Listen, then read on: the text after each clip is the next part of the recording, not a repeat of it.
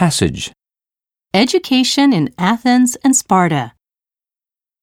In ancient Greece, Athens and Sparta had a reputation as opposites. Cultured Athenians were brought up to socialize and engage in literature, while Spartans were raised harshly. The differences were cultivated from early childhood.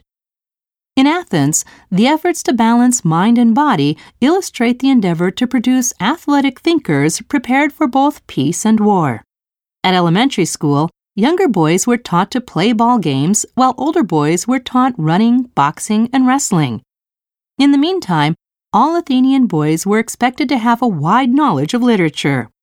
The combination of myth and history that comprises Homer's Iliad and Odyssey was compulsory teaching in all Athenian schools.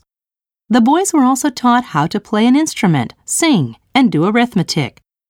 The emphasis of Athenian education was to prepare citizens capable of any task asked of them. The primary purpose of Spartan education, on the other hand, was to produce good soldiers that would triumph in war. Spartan boys were subject to harsh training and discipline.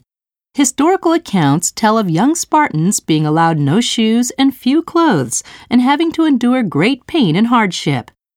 The study of literature was felt to be largely superfluous.